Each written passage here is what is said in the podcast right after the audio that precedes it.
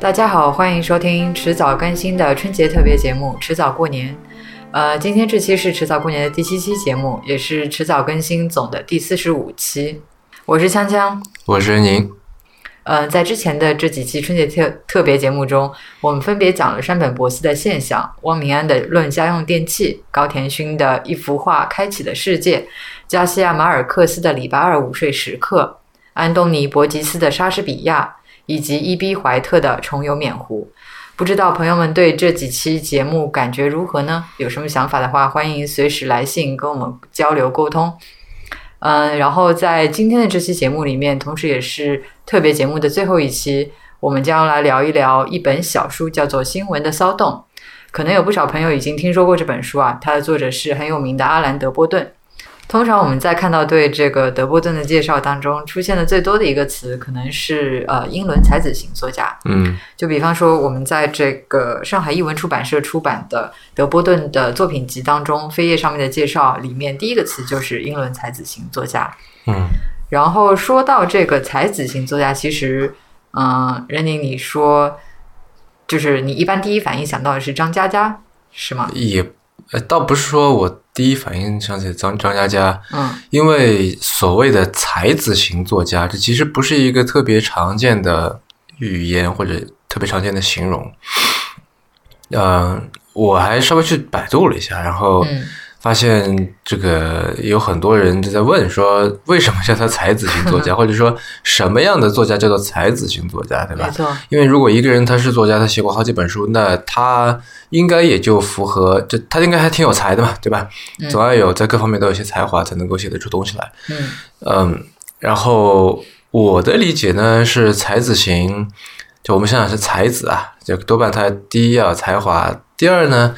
他要在就是在写作之外啊，嗯，可能比如说要比较帅，然后呢，他要还要保持在生活方式上面，嗯。啊比较讲究，嗯。呃，像之前那个，比如说我们说唐寅，对吧？嗯，什么琴棋诗画诗酒啊，琴棋书画诗酒花，对吧？就是这种这种东西，你都要会来，那这样才是才子。啊，不然你就是个就是好像一个写作的匠人这种感觉，嗯，对吧？然后。呃，德伯顿，因为他第一，他也比较喜欢旅行，见识也比较广泛，对吧？就比方说另外一个例子，比方说路遥，虽然他也很有才华，对吧？但是他就很难被称作是才子型的作家。那德伯顿作为他的反例啊，因为路遥这个长相其实，呃，说实话不是太帅，虽然我挺喜欢他的书的。嗯啊，那德伯顿他年轻的时候啊，现在其实有点发福，有点秃顶了。对，年轻的时候还蛮英俊的。对，又英俊，然后文笔又比较怎么说呢？比较美丽，是对吧？文就写的也美，人也美，然后这个题材也比较美，旅行啊、哲学啊，对吧？这些东西，然后又带有这个典型的英国绅士的这种风度。对，有那个腔调嘛，所谓的，所以就被冠以这个才子型作家的嗯嗯头衔。对，嗯。然后就是回答你刚才那问题，为什么我说是张嘉佳？因为我觉得，就虽然我个人并不太喜欢张嘉佳的呃这个书，对我觉得他跟陆琪其实差不多，呃，但是就是如果非要在现代这，就是现在我跟我们同时代的这批。写作者里面找一个所谓才子型的人，那我可能会觉得他至少他的这个公众形象比较符合才子型这三个字。就是按照我们之前对于才子型这个定义，对吧？嗯嗯。好，那我继续说回这个德波顿啊。那其实德波顿这个人本身的话，也是不负呃，我觉得从某种程度上来讲是不负这个称谓的。嗯，他很早的时候，在二十三岁就出版了他的第一部处女作，叫做《爱情笔记》（Essays in Love）。对啊，你看这个就跟张嘉佳蛮像的，我觉得跟陆琪这个主题对吧？嗯啊，当然了，它其实涉猎的范围就是主题方面还是很广的。比如说，呃，其中我们可能呃最了解的是《拥抱逝水年华》，是关于普鲁斯特的，是嗯，哲学的慰藉，还有是旅行的艺术，是。嗯，我觉得关于这个德波顿啊，蛮有意思的一点就是，我之前在看他的关于他的一些介绍的时候，嗯，就是发现他不仅他的作品涉猎涉猎的这个主题比较广，而且他本身也是一个用我们现在比较流行的话来说，是一个比较跨界的人。就是他最为人所知的身份可能是作家，然后除此之外他还做些什么呢？他还是那个电视节目的主持人、制作人以及社会企业家。这个我觉得还是蛮有意思的。就什么是社会企业家 （social entrepreneur）？是因为他跟他的同事，呃，业余也不叫业余吧，就他跟他的同事同时还在做一个呃一个机构，叫做 The School of Life。呃，翻译成中文的话，可以说是这个什么生活的学校，嗯，一个有点鸡汤味的这么一个机构名称，嗯，然后它的这个口号是 Developing Emotional Intelligence，嗯，其实翻译过来简单说就是这个呃，帮助你提高情商，嗯。嗯，再接地气一点叫做长点心吧，对，嗯，这个翻译更好，嗯，然后其实你从这个机构的名字就。我我相信这个听众朋友们已经可以猜到七八分了，就是帮你提高情商的这么一家机构，然后它也确实是有实体校区的，在很多的这个呃各大城市里面，包括伦敦啊等等，就是有校区，所以你可以去校区里边选课上课，然后它的这个官网上面也提供一系列的这个呃，比如说视频啊、文章啊、书啊等等的。就帮你进行这个远程教育，那同时他还做那个 to B 的这一端，比如说帮企业做这个咨询啊、培训啊等等。嗯，然后我看了一下他那个提供的这些课啊，包括他的一些文章书什么的，嗯，各式各样都有。然后说怎么说？简单来说的话，我觉得基本上都是 self help 相就是方面的一些产品。嗯，就是如比如说帮助你如何。更好的管理情绪，对吧？就是如何提高与人沟通技巧，就是这方面的。那然后他把它这个上升一个层次，就是说，呃，通过我们就是通过学习我们的这些课程啊，然后比如说学习，呃，我就做我们的这些培训啊，你能够更好的来管理，或者说就是管理你的生活。嗯嗯，为什么我觉得它比较有意思？是因为。其实从他做的这件事情本身，我觉得是鸡汤味挺重的一件事儿。嗯，可以看出他其实不仅仅就不能简单来说是一个作家啊，而且我觉得至少可以说他不是一个严肃作家。嗯，严肃文学作家。对，嗯，就是我觉得他是跟这个普罗大众。跟大众文化、跟商业是紧密联系在一起的。嗯，因为如果一个对大众文化并没有那么感兴趣，然后不想去呃迎合当下的大众文化的人的话，可能不太会去做这么一件事情。嗯，我觉得这也是他为什么被称作才子型作家的原因之一吧。嗯，因为所谓的才子，他做的事情，嗯，多半是要就是大众能够理解，但是并不擅长的这样的事情。对吧？就刚才我说的什么琴棋诗画诗，琴棋书画诗酒花，怎么老说错？对吧？这些东西大家都能够看得懂，都能够 appreciate，但是并不是每个人都做得好。就举个极端例子，如果他是一个就是研究尖端科学的，嗯，对吧？然后写了一本大家都都不怎么看得懂懂的书，那行业内可能会觉得这个人非常有才华，嗯哼，呃，但是大众是不会管他叫才子型作家的，是没错，对吧？嗯。然后德伯顿的书啊，就非常受欢迎。我相信大家可能多多少少都看过一两本了。呃，然后我觉得部分的原因，一方面可能是因为他的那个文字风格确实是非常的风雅，非常自然。就是你读起来的话，有嗯，有一股典型的那个英伦绅士的那种腔调在里面，就像你刚才说的。嗯。然后他除了这个文字读起来非常优美易读之外，就是他其实，在思想深度上面也是有一些的。他本人是我记得好像是个哲学博士嘛。啊，对，所以在他的这个散文当中，是时不时会抛出一些具有哲学思辨的论述，然后会给你一些启发性。那尽管我认为这很多时候这些启发是一些浅尝辄止的思考，嗯，不是非常深。层次的，嗯，所以从这两方面来讲，文字跟他的这个思辨式的论述，其实他的阅读体验是很好的。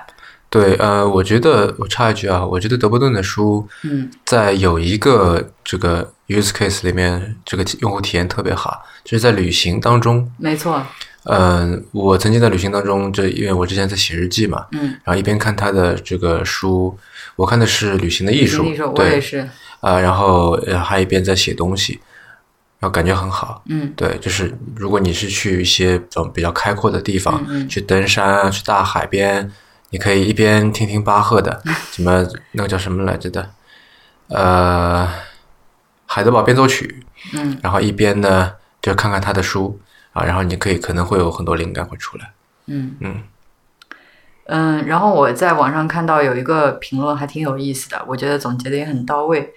嗯，他评价说这个德波顿的作品啊，会勾起中产阶级那丝崇拜文艺的小心思。对，是的。嗯，我觉得可以说是非常精准的抓住了这个中产阶级的这一部分心理。嗯，对，然后。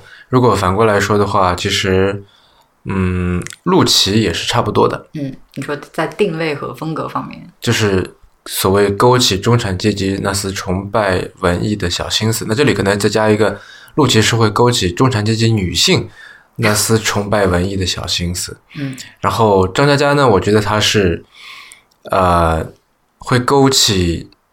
中产阶级或者说前中产阶级吧，可能更年轻一点，对吧？学生那丝崇拜野蛮的小心思。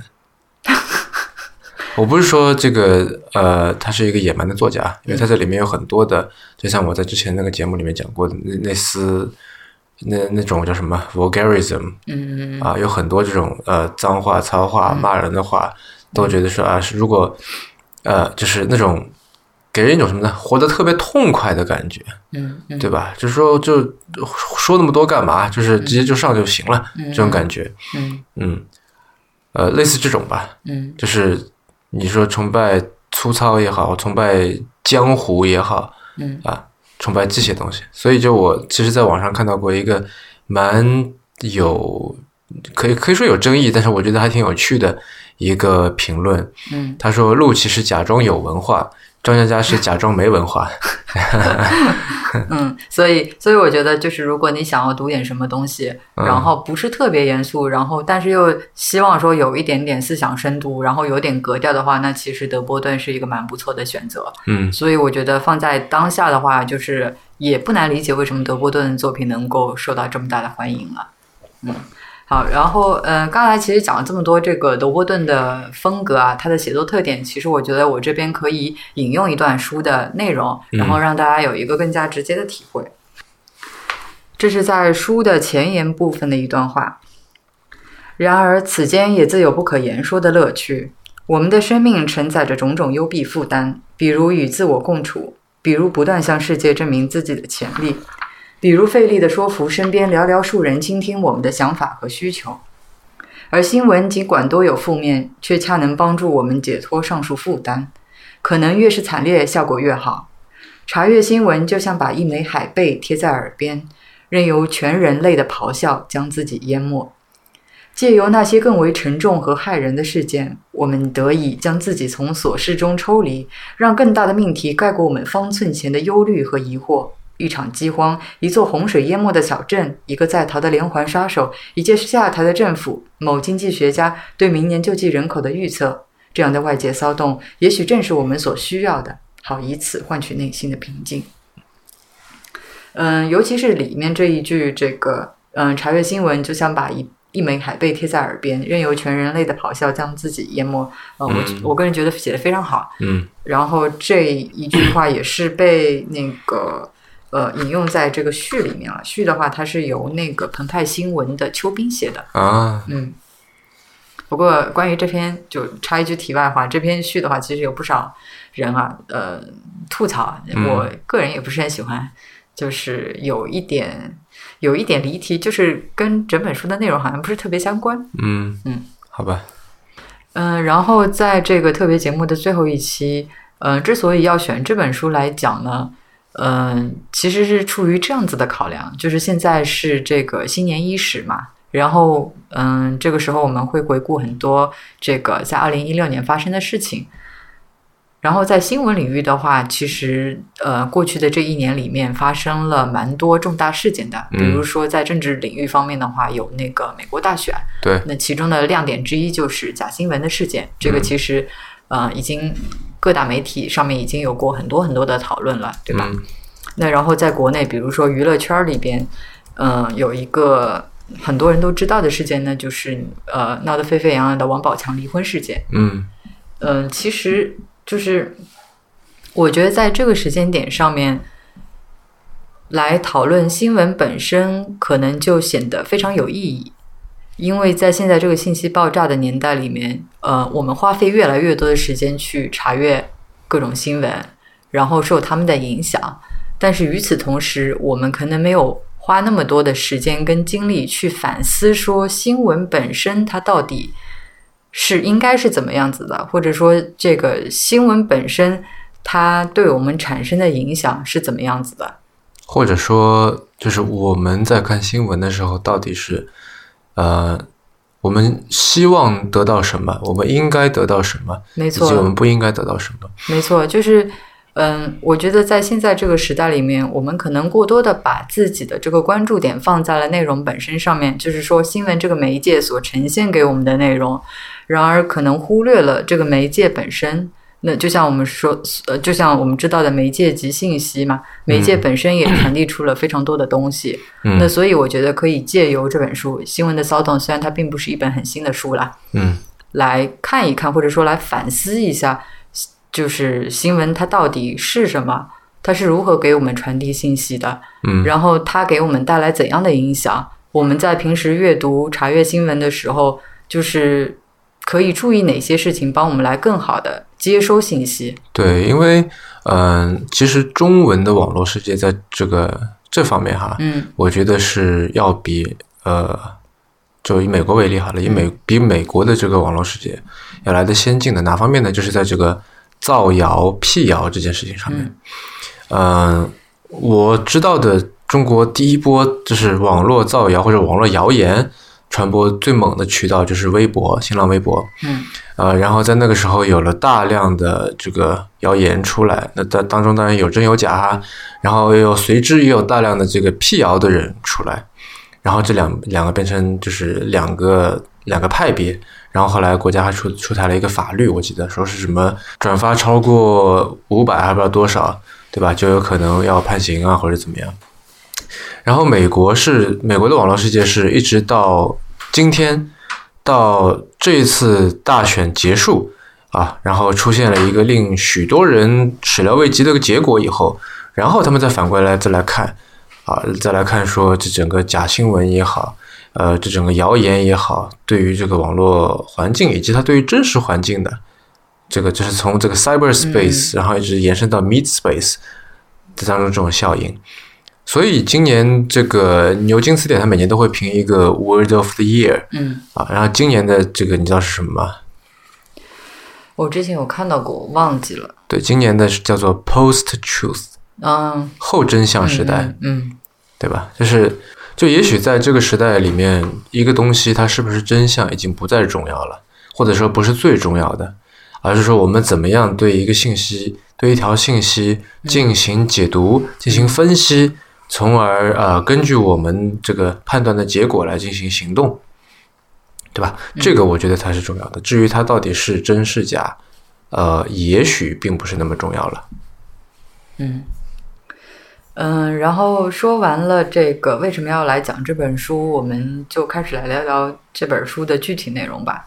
嗯，说实话，如果你要让我给一定要给这本书打一个分的话，可能不是比如说豆瓣读书上面的满分五分，对吧？我可能不会打五分，就可能是在三点五分的这个水平左右。也就是说，这本书其实首先它不是德波顿最好的作品之一，嗯，然后也不是我会全力去推荐，就是通篇畅读的这么一本书。但是我觉得还是很有意义，值得去看一眼。嗯，然后其中我觉得最值得去看的两个部分是，其实它就是目录当中的前面两个章节。呃，第一个是政治新闻，然后一个第二个是国际新闻。那除此之外的话，它还有另外，呃，稍等，我看一下啊。呃，你我没有看过你这本书啊，嗯，但是我在猜想，为什么你会觉得政治新闻和国际新闻最写的最有意思？嗯，因为基本上所有新闻归根到底都是政治新闻，对吧？只有本地政治新闻和国际政治新闻。这么说吧，我觉得是政治新闻和国际新闻，可能还要加上一个经济新闻，这三种类型的新闻，它是层次。就是最丰富的，或者说它的 conflict 是最多的啊，对，啊，所以读起来就呃，且不说他现在分析吧，你哪怕是平时读起来的话，可能这三类新闻是最有意思的，嗯嗯，它整本书的结构是，就是说是按照这个新闻类型来划分的。那所以除了我刚刚提到的这个政治新闻和国际新闻两大类型之外，还有经济新闻、名人新闻、灾难新闻和消费新闻另外四个类型啊，所以。嗯，个人觉得最值得读的是前面两个章节，然后尤其是在那个政治新闻这一章里面，有一个点我觉得特别有意思，可以就是现在我们拿出来聊一聊，就是关于偏见这件事情。因为通常我们知道，我们在这个尤其是很多比如说学习新闻传媒领域呃专业的这个同学。嗯，他在这个上学的时候就被教导说，这个新闻报道要秉持嗯客观公正这样子一个原则去做，对吧？那在这本书里面，其实德波顿他提出的意见是说，他觉得有的时候可能并非如此，可能有的时候我们在报道一个政治事件的时候，反倒需要带有一定的偏见。嗯，在这里的话，我觉得我希望可以念一小段。嗯，用他自己的这个文字来阐述一下这个观点。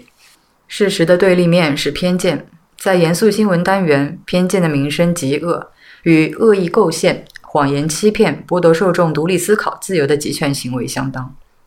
然而，对于偏见，我们或许应该大度一些。就其纯粹状态而言，偏见不过是对人类社会的运作与繁荣的一种观点，并由此为出发点，对各个事件予以逻辑一致的评估。偏见就像掠过事实的一枚镜片，旨在将眼前的事物看得更清楚。偏见致力于解释事件的真相，并引入一整套用来评判想法和事件的价值观。因此，对偏见采取避之不及的方法，似乎有点小题大做。我们的任务应该是去寻得方法，以便采用其中更为可靠和有益的部分。虽然我们对于“偏见”一词的理解常常受限于某些左翼或右翼的极端言行，但其实偏见就和人生观一样千姿百态，因而为我们提供了大量可供观察世界的有益镜片。例如，我们可以按照惠特曼或奥斯丁、狄更斯或佛陀的特有角度去解读新闻；我们也可以想象某个带有精神分析偏好的新闻媒体。会把焦点放在阿语冲突中双方的愧疚与嫉妒，敏于察觉政治辩论中的心理投射，怀疑经济萎缩百分之零点一即导致全国陷入萧条的说法，或者经济增长百分之一点三就认为幸福必将到来的观点。新闻机构值得称道的殊荣，不应该是简单收集事实的能力，而是明智的运用偏见，从事实中梳理相关性的技能。嗯。嗯，我觉得让我想起一个事情，就是我觉得完全没有偏见的，呃，新闻写作，因为我们之前跟呃一位记者朋友聊过，对吧？嗯，他说他在写新闻的时候，有的时候会尽量避免使用形容词，嗯嗯，但他是用英文在写作，嗯，对吧？就是我只用一些特别客观的词，我要尽量避免主观论断。然后我就是回来回来路上一想，我就觉得说。这样的写作是不是未来会最容易被 AI 所取代的？因为你就是叙述一下发生了什么样的事情，对吧？像我们，所以现在有一些这个报道已经是尝试用这个 AI 来做了。对，那这如果说我们用，比方说创投圈的媒体啊，那经常看到一些融资新闻，是谁谁谁拿了谁谁谁多少钱，估值多少，以后准备干嘛，对吧？那这种，呃，你可以说，就假设它数字都正确的话，那你可以说非常客观的这种报道。那完全就可以让机器人来做了，不需要人来写，对吧？都是套话。那需要人来写的是说带有你这里就你用这所谓的偏见也好，这个个人角度也好，对吧？失货也好，从这样的角度来说啊，我觉得他是怎么样的？我觉得他未来会怎么样？这个事情我是怎么样解读的？嗯，对吧？是从这样的角度来看的。嗯啊，嗯，其实我当时读到这一段的时候，我就想起那个，嗯，许知远做的那一档节目，那档访谈节目叫做《十三幺》，对吧？然后他的这个，嗯，开场白吧，也算是节目介绍里面有这么一句话，我还蛮喜欢的，叫做“我会带着偏见出发，等待这些偏见被打破或被再次印证。”嗯嗯嗯。啊，然后我觉得其实偏见，嗯，在他的这个节目里面算是一个亮点，然后也是非常吸引我的一个地方。因为就是人物访谈有很多种，对吧？那所以我们不希望说是好像，呃，就是再多了解一，就再多看到一个非常平淡的某一个人物的这么一个访谈。嗯，因为就从一方面来讲，有正是有了偏见的存在，我们才能够对于那些自己嗯可能并不是特别了解的东西。就是看到的不仅仅是数据和事实本身，可能还带有一定的观点，对吧？因为我觉得这里所所说的这个偏见，其实就是个人观点的意思。是因为爱因斯坦就说过，说一个人的偏见啊，一个人的知识，就是他所有偏见的集合，是对吧？然后我相信，对于很多比较专业的领域，就尤其是涉及这个政治，然后是国际新闻，还有经济方面的话，大多数人是缺乏。去分析跟解读的能力的，然后这个时候就需要专业的媒体来替代这一部分大众去做一定的梳理跟分析。所以，嗯，我觉得德波顿在这里面其实就是他指的偏见，更更是指就是这种这种分析和梳理。对，然后在这里的话，比较极端的一些。对，然后在这里的话，我觉得作为读者，嗯，呃，你要做的那部分工作是说你要去找到一个你。就是值得，无论是他在能力还是品味上面，呃，你值得相信的，只要值得你相信的那么一个人，啊，然后就是听他怎么说。是，然后，嗯，这里面我还想再提到一句话，是以前王尔德说过的。他说：“每一幅带感情绘出的肖像上，见出的都不是模特，而是画家自己。”嗯。然后这里就这也是我觉得带有偏见的报道可能会更加有意思的一个原因，对吧？嗯，嗯，现在有不少的那个政治新闻报道啊，让很多人都觉得非常的乏味。其实我有的时候也不是很喜欢看这方面的这个新闻。嗯，不过在过去的二零一六年，我们看到了不少例外啊，你懂得。嗯嗯，所以呢，正是因为我们对这些政治领域的这个事件觉得乏味，所以说减少了很多这个大众参与公共事务，然后参与公共讨论的意愿。嗯，其实久而久之的话，这样子非常不利于推动整个社会的前进。对，然后我觉得在这里面很，我觉得很有可能是有意为之的。嗯，呃，我不说是就是某单独某特定某一国的政府，我觉得任何的，就是只要你形成一个特定的集团，嗯，然后你都会有自己的行话、黑话，对吧？就是那些外人要不就看不懂，要不就看起来挺无聊的话，嗯，对吧？就像好很多时候，呃，你去看一篇什么文章，对吧？懂的人。啊，能够从这里面看出道道来，对吧？但是不懂的人就看不出来，对啊，就是类似这种吧。我觉得他们是其实其实是有意为之的。是，然后德波顿在这个书里面用了一个，呃，就写了一段还蛮蛮有意思的话。他就是说，因为自古以来，有的时候这个国家机器，这个政府如果是要。封杀舆论的话，那他可能就会禁止这个新闻机构出版某些这个作品，对吧？他禁止你发文章等等的。他说，其实照目前的这个现状来说，其实大家并没有说非常渴求得到这些信息，反倒对于这些信息非常的冷漠跟麻木。他说，你要做的就是你要让这个大众，如果说对呃实情并不知晓，完全不必要去封杀，你直接继续采用现在这种客观公正，嗯，呃，也可以说是。接近于无聊的报道方式，嗯，来报道政治新闻就可以了，就能够完全达到你的目的，还不必担这个恶名，对吧？嗯，当然这是玩笑话。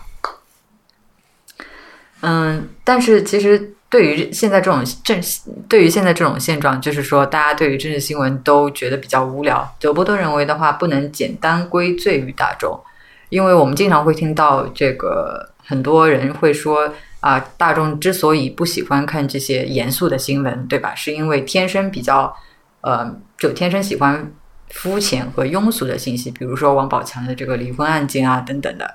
嗯，当然这是原因之一，但是我觉得也不能全部归因于此。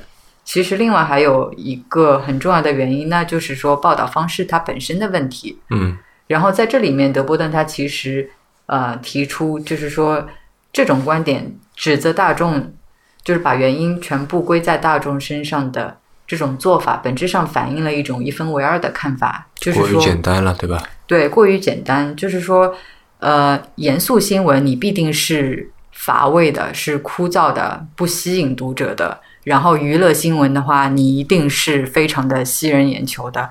然后这种二分法的话，太简单也太粗暴了。嗯，所以，所以如果说我们能够清楚的认识到这个前提的话，那也就是说，目前的政治也好，国际也好，经经济领域的新闻也好，可能要适当的改变一下自己的这个叙述方式。就是增加自己对那个读者的吸引力。嗯，那理想状况当然是说，有一天我们看到同就是同一份报纸上面的这个娱乐板块新闻，对吧？某某人又离婚了，和比如说这个某某总统又发布了一条什么什么法令。就对读者来说具有同样的吸引力。呃，这个其实让我想到《纽约时报》在做的一件事情，嗯，就是他倒不是说把这个政治新闻跟娱乐新闻放到一块儿，嗯，而是说他从你就就是从你过往喜欢读什么，比方说你就喜欢娱乐新闻，对吧？然后他就以这种比较轻松娱乐的这种笔法来描述政治新闻给你看，嗯，就是在你打开他那个网页或者 App 的时候，他就已经知道你喜欢什么调调。是对，然后同一个新闻，它会用不同的样貌呈现在不同的读者面前。嗯嗯。然后，其实关于这个的话，就是，嗯，怎么说？我觉得中间的界限其实非常的容易模糊，对吧？你偏见带有一定的偏见，可能会增加你报道的吸引力。然后能够给读者指明一定的方向，但是如果你带有过分的偏见的话，那显然这是一篇不可取的报道，对吧？可能参考价值就会大大的降低。那还有一个的话，就是如果你就是嗯，怎么说，改变了这个你的新闻的叙述方式，那德波登认为它应该是向文学借鉴，以增加它的吸引力。那是不是又有失偏颇呢？就是说，你是怎么看的？你认为这个中间的界限应该如何来界定？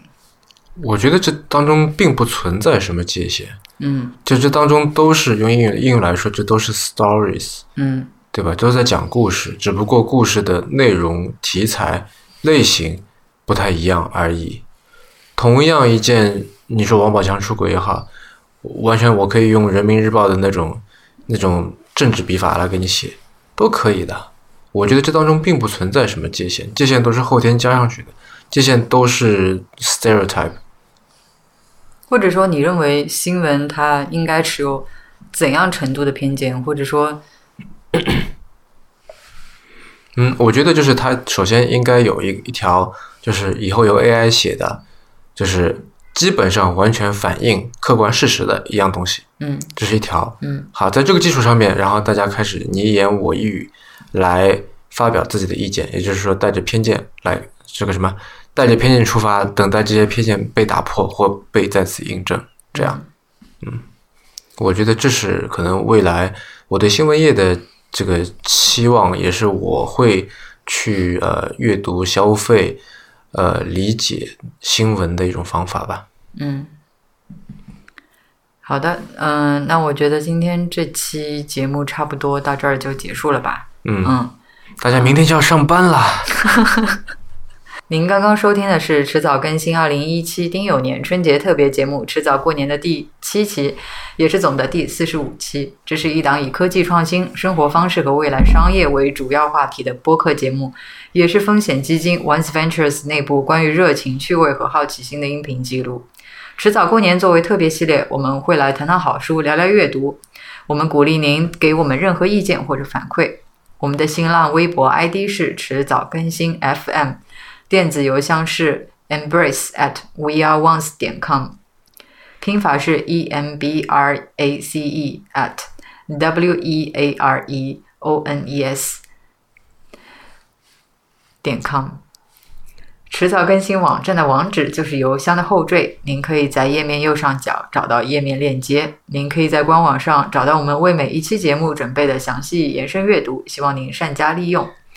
您可以在 iOS 内建的播客 App。或者各大播客平台搜索“迟早更新”进行订阅收听。我们希望通过这档播客，能让熟悉的事物变得新鲜，让新鲜的事物变得熟悉。好了，那我们上班之后再见。嗯，感谢大家收听。